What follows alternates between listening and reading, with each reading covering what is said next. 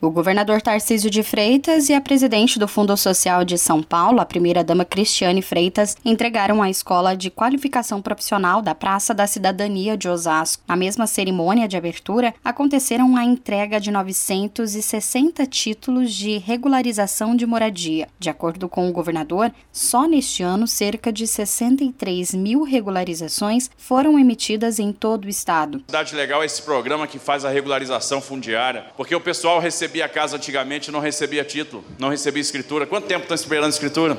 25 anos. O maior sonho do brasileiro é ter a casa própria. Ter a casa própria e não ter o título, não ter a escritura, falta um pedaço. E aí você recebe o título, recebe a escritura, aí fica completo. O sonho fica completo. Porque é a segurança jurídica. Você agora vai poder dizer: é meu, eu vou poder fazer a minha reforma tranquilo eu vou poder passar para o meu filho tranquilo, eu vou poder passar para o meu neto tranquilo. Além dos novos títulos, a Escola de Qualificação Profissional da Praça da Cidadania de Osasco, entregue neste final de semana, vai oferecer cursos gratuitos. Serão 150 vagas disponíveis a cada mês. As qualificações terão duração curta e serão ministradas por professores do Centro Paula Souza. As áreas de estudo serão administração e empreendedorismo, beleza e bem-estar, construção civil, moda e arte, gastronomia e informática. Agência Rádio Web de São Paulo, Larissa Diamantino.